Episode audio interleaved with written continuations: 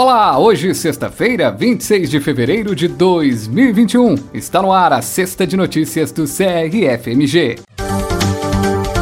Conselho Regional de Farmácia de Minas Gerais participa de ato Profuned para a produção de vacina contra a Covid-19. Mobilização do CRFMG pela vacina para todos os profissionais percorre ainda mais cidades pelo estado. Morre em Uberlândia, no Triângulo Mineiro, professor da Faculdade de Farmácia da UFMG.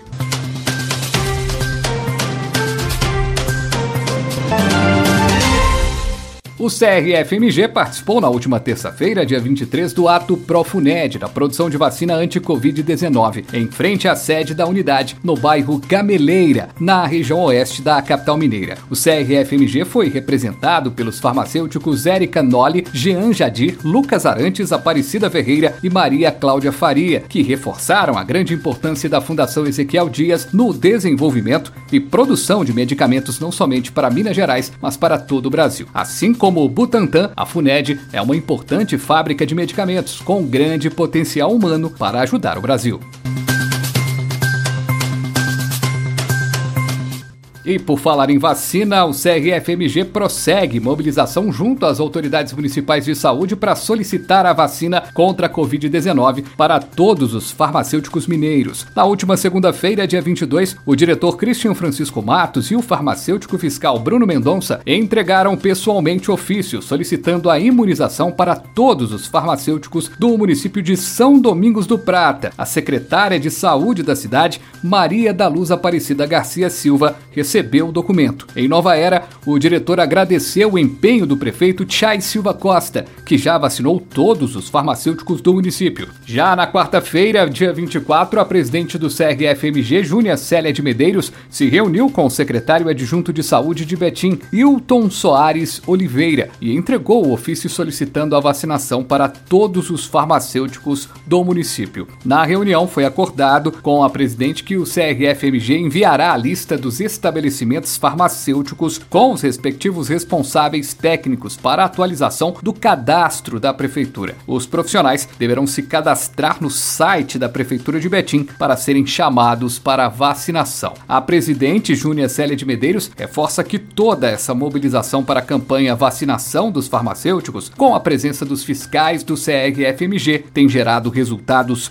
muito positivos. Faz toda a diferença o fiscal entregar e conversar pessoalmente com o secretário municipal de saúde ou com o responsável da imunização da cidade. Essa mobilização é fundamental também que cada farmacêutico possa dar esse passo. Se o fiscal ainda não passou na sua cidade, imprima nosso ofício e procure a prefeitura para falar da importância da vacinação dos farmacêuticos que estiveram e estão desde o início desta pandemia à frente dessa luta.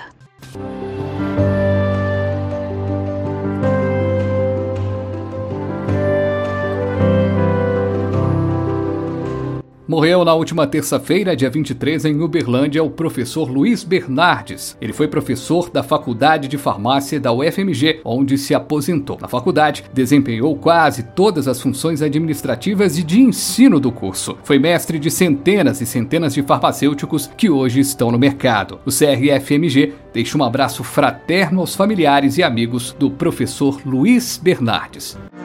Nobody said it was easy.